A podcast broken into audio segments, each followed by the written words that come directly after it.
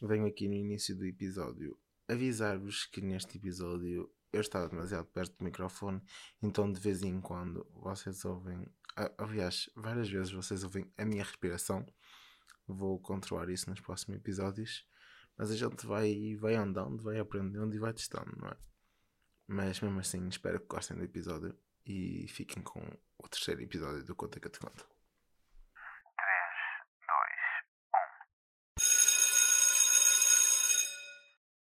Hello, hello! Então, sejam bem-vindos a mais um episódio do podcast Conta que eu te conto. Este episódio está a sair mais tarde. Um, era suposto cada episódio sair às quintas-feiras. No caso, está a sair à quinta-feira, mas na quinta-feira seguinte era suposto sair na quinta-feira passada. Mas a minha semana tem sido bastante ocupada com outras coisas e uh, eu não queria tornar isto uma obrigação, então vou fazer as cenas no meu tempo e já. Yeah. Uh, estou a gravar isto no sábado à noite, uh, é uma da manhã, mas já estou com vontade, estou com inspiração. Sorry por ter batido no micro. Estou uh, com inspiração. Vamos a isso. Já no início do podcast, eu queria dizer uma coisa que me foi proposta por uma amiga em que ela estava a ouvir o segundo episódio do podcast com os amigos e disse isto. Um, e propuseram isto e fizeram isto enquanto ouviam o podcast. Então agora eu vou propor-vos a todos a fazerem isso que é toda a gente reclama não é reclama, mas um, me avisa dos meus sticks do uh, uh, pronto, estas merdas que eu faço.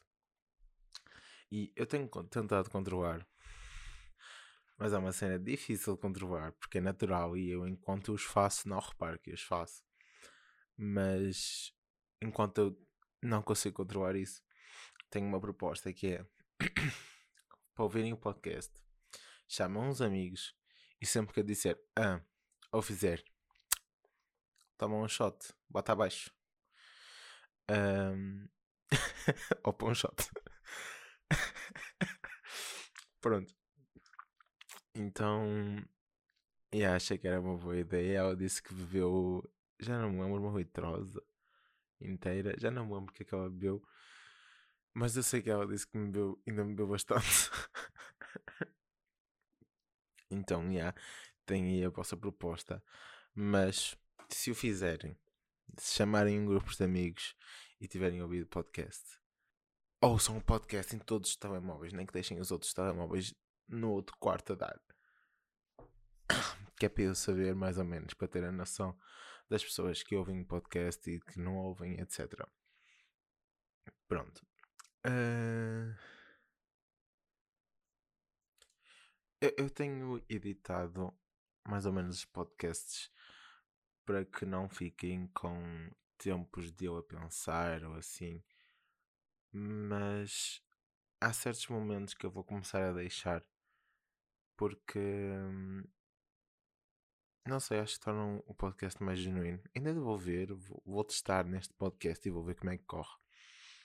Mas se eu vir que isso está a deixar que o podcast ou está-me a tirar tempo de fala, porque eu não quero que o podcast fique muito longo, um, eu vou ver. Mas basicamente eu estive a pensar no que dizer neste podcast e eu pensei um, este podcast era para falar da minha semana. Então, na semana passada, que era quando era suposto eu ter gravado o podcast, eu fiz um piercing, um, o industrial, que vai da parte de cima ao lado da orelha, que atravessa a orelha. Dizem que dói muito, mas por acaso não me doeu assim tanto. Foi bastante suportável. Um, ele já está praticamente uh, cicatrizado. Ainda me dá ligeiramente, se tocar e assim, mas está praticamente cicatrizado. Mas ainda vai demorar e eu poder trocá-lo e assim. Mas em termos de cicatrização, está a correr bem. o que eu estou feliz porque dizem que é dos mais difíceis, né? Mas eu estava a pensar. E eu fiz a piercing industrial e em dezembro tinha feito três tatuagens. E, e, e, e por acaso há uns dias fiz mais duas. Mas eu fiz isso tudo sem que os meus pais soubessem. E, e não era por medo nem nada disso, porque eventualmente eles iam descobrir, mas era porque eu não os queria aturar. Do tipo, eu já sei qual é a opinião deles. Então eu sabia que eles iam me dizer que não, que, hum, que apareceram delinquente e lá, lá, lá, aquelas coisas de mentalidade mais antiga, na minha opinião. E são coisas que eu discordo completamente, porque não é um, uma tatuagem ou um piercing que vai mudar a minha personalidade. Isso não faz qualquer sentido. Mas enfim, eu comecei a pensar nisso e um, eles. É, é tal cena, tipo, eles não reagiram mal. Eu, as tatuagens, o piercing eles souberam por alguém, não tenho a certeza. Um, mas as tatuagens eu, fui eu que mostrei. E as tatuagens eu, eu, eu fiz-as e eles, eu fiz-as no dia 8 de dezembro. Eles só souberam no, no Natal. Natal não, no Ano Novo, porque eu passei o Natal um, em isolamento. Eles só souberam no Ano Novo, porque estávamos a falar de tatuagens me na mesa. E eu comecei, comecei a olhar para a minha mãe a rir-me. E a minha tia pergunta-me se eu tenho tatuagens. E eu, o que é que eu vou dizer? Mas disse, contei, mostrei, e eu só fiquei a olhar para eles, os dois com a cara fechada, aquela cara de cu, do tipo, hum, safado. Mas eu fiquei a pensar, tipo, porque é que. Por, por, tipo, porque é que não nos deixam fazer piercings e, e, tatuagens? Ou há muita gente que quer pintar o cabelo não deixam. Tipo, depois, antes dos 18, eu entendo. Tipo. Eu, eu entendo mais ou menos, mas eu entendo, porque tipo, principalmente tatuagens, que é uma cena tipo para a vida. Eu entendo. Agora, outras merdas, piercings, tipo, pintar o cabelo, tipo, isso não vai mud mudar quem tu és. Sei lá, eu espero que vocês a entender, mas tipo, isso não muda quem nós somos só porque temos, tipo, é, eu até disse hoje ao meu pai, tipo, eu estou a valorizar o meu corpo. Porque, tipo, é assim que eu vejo uma tatuagem. Uma tatuagem não, não vejo como. Ah, vou fazer uma tatuagem, vou começar a fumar drogas não faz sentido. Isso é completamente uma falácia. Eu, eu, tipo, eu pago para desenhar no meu corpo. Tipo, eu estou a valorizar, eu estou a tornar o meu, o meu corpo uma obra de arte.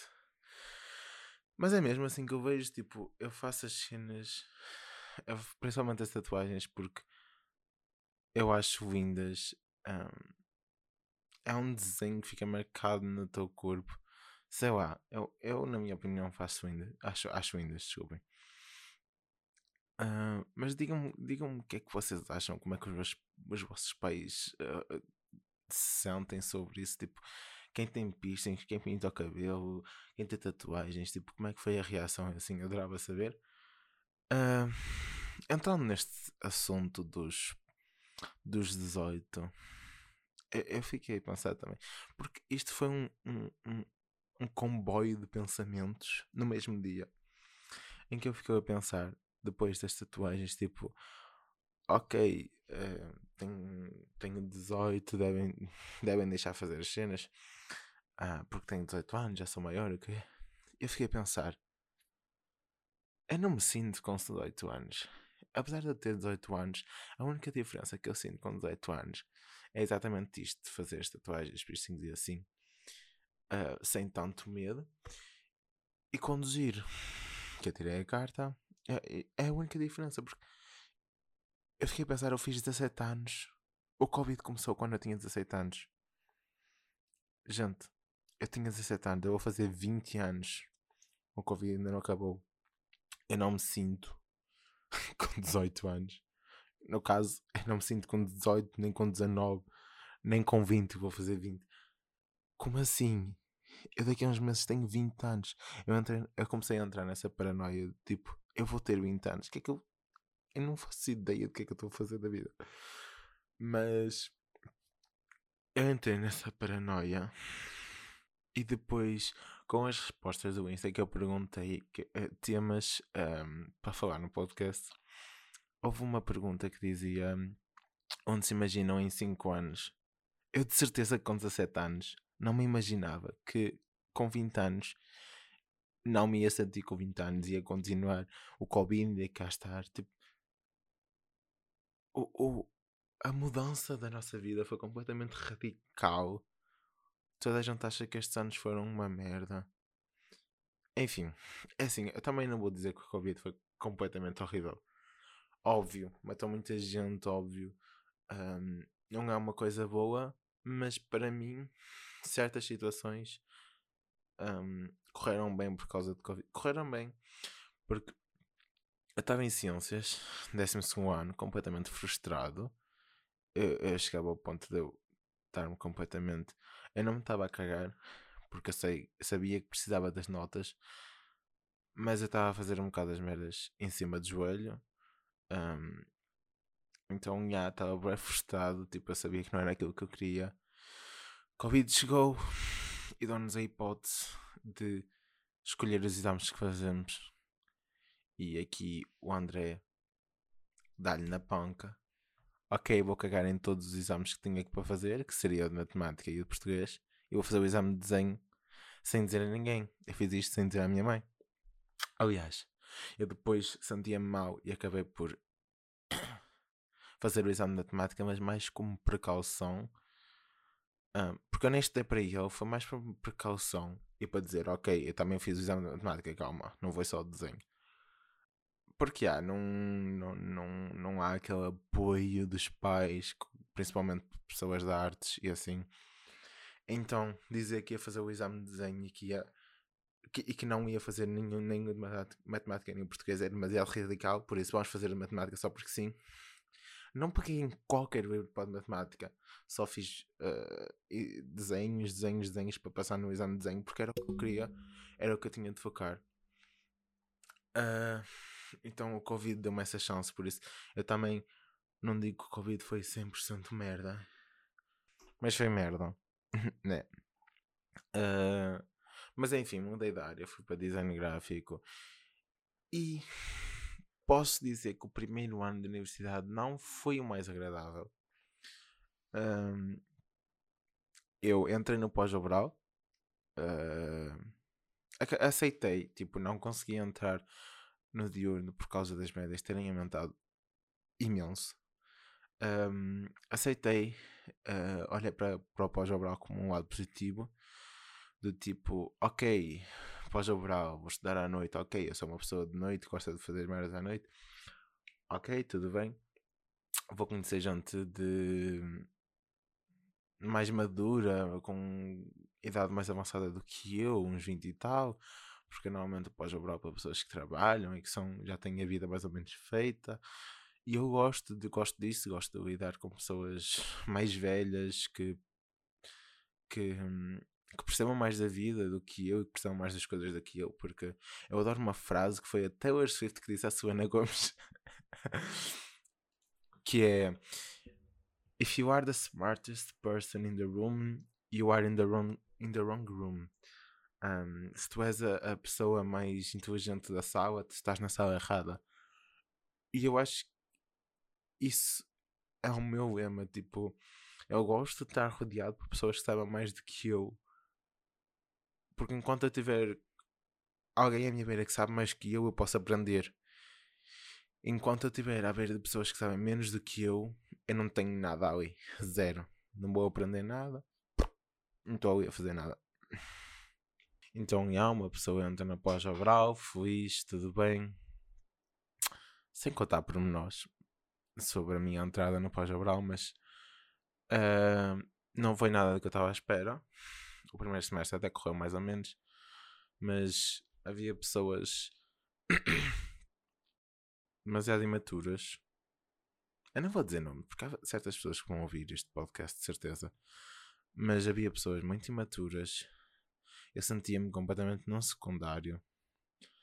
Um, tipo, Barcelos já era mau, porque Barcelos eu sentia que era um bocado o fim do mundo, porque Barcelos tem uma, uma, uma idade média muito avançada, ou seja, os únicos jovens que há é basicamente a universidade.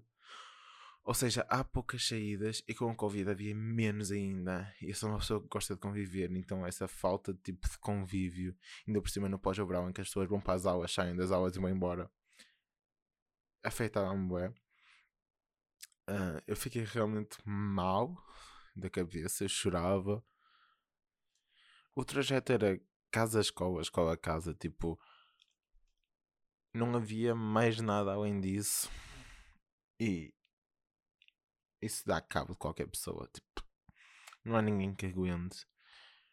Um, eu sentia a necessidade de, de mudar, de conhecer pessoas, de eu, eu sentia muito stress, estava muito estressado. Até que eu, eu fui pedir ajuda à psicóloga um, da universidade. Por exemplo, uma cena que eu estive a falar com ela é o IPCA, o IPCA que é a Universidade onde eu ando, quer tanto ajudar os alunos em termos de horários, às vezes, que acaba por prejudicar. Ou seja, os horários são tão seguidos, o, o pós-obral não há tanto que fazer, mas mesmo isso acontece no diurno, que é tens aulas de manhã, quase não tens à tarde, ou as aulas tipo são de manhã e de tarde, mas só tem. Não há aquelas aulas tipo. Tem uma às 9 da manhã e outra às 4 da tarde, como às vezes acontece em outras universidades, e que acaba nesse meio termo em que não tem aulas. Acaba por haver esse, haver esse convívio, essa conexão entre as turmas e os amigos, que não há no IPCA, porque as pessoas vão para as aulas, saem das aulas e tá bom. Isso incomoda-me bué. Incomoda-me bué. Então, yeah, no segundo ano decidi, ok, eu vou mudar. Eu tinha muito medo de mudar. Tinha muito medo de mudar. Era uma cena nova. Primeira vez que eu entrei na sala para a qual eu ia. Ou seja, eu tive umas pré antes de me candidatar para mudar de turno, eu tive uma pré-experiência que foi ir a uma aula uh, à turma em que eu ia ficar, em que eu saí do lá e eu só cheguei a casa e chorei. Um, então, yeah, era uma cena nova, mas eu dei a oportunidade, tipo, ok, é uma cena nova, é, é normal que a primeira vez tenha sido correndo mal, só vamos. Dei essa oportunidade, mudei para o diurno, decidi entrar na praxe, uh, primeiro jantar de curso, melhor jantar de curso da minha vida, melhor saída da minha vida. Uh, foi a minha primeira bebedeira. Um, pessoas fizeram com que eu entrasse na praxe. Eu era uma pessoa tipo, ah, praxe, não vou entrar na praxe. Foi a melhor coisinha que eu fiz. Juro. Eu... Salvadora de vida a praxe. Mas entrei na praxe, conheci imensa gente, era, era, era exatamente o que eu queria. Tipo, conheci imensa gente, conectei-me com imensa gente. Falei, falei com gente que achava que nunca ia falar. Um, sei lá, foi incrível. A praxe ajudou-me e continua a ajudar-me, porque a praxe ainda está on. Mas já tive esse começar do zero. Foi, foi literalmente um começar do zero. Basicamente, eu neste momento falo com duas pessoas que eram do pós-obral. Tipo, frequentemente eu continuo a dar. Aliás, aproximei-me de algumas pessoas do pós-obral. Mas eu, certo, certo, certo, eu do pós-obral mantive duas amizades certas. Um, então, já, yeah, foi literalmente do começar de zero, quase sem ninguém. Mas foi a melhor coisinha que eu fiz. Uh, ah, eu sinto que no diurno as cenas são mais exigentes, os tutores são mais exigentes. Eu não tinha esta percepção quando estava no pós-obral, mas parece que os professores são mais exigentes, que as notas não são tão altas, e isso um bocado afeta-me, porque estava habituado às notas do pós-obral E agora às vezes comparo-me com o pós-overall, mas não posso fazer. Porque já percebi que os profs, os profs são mais exigentes. Mas. Mas já, este recomeço foi top porque eu, eu, do curso em si eu sempre gostei, eu já gostava, é a minha cena. Então já foi jantar o útil ao agradável, que é, o curso já estava bom, o pior era o resto, foi tornar o resto melhor. Então já, neste momento estou super bem, estou super feliz. E, e yeah, é isso. Acabei por falar de várias coisas que me tinham dito na caixinha do Instagram, que era falar do percurso, do primeiro ano de universidade, do curso em si. Mas então, digam-me vocês como é que foi a vossa entrada no Covid, com, com que idade é que entraram no Covid, com que idade é que estão. Um, essas, tipo, falem comigo sobre essas mudanças tipo, que aconteceram na vossa vida Uh, porque a quarentena foi um caos. Um caos, duvido. É impossível que não haja alguém que a vida tenha virado tipo 360, 360 graus, não faz sentido, 180, porque 360 uh, ah, dá uma volta completa e volta ao mesmo. Mas que não tenha virado 180 graus. Um, mas já, yeah, este foi mais um episódio do podcast apresentado por mim. Eu sou o André Souza. Um, este podcast ficou com 20 minutos, 21 minutos. Não era o que eu estava à espera. Enquanto eu faltava ficar com mais, não é? Mas, yeah, é um episódio mais longo, mas eu espero que gostem na mesma. E sigam-me no, no Insta para falarem comigo, para me responderem às coisas que eu digo aqui. Arroba andressouza.underscore um, E yeah, fiquem bem e até ao próximo episódio. Tchau!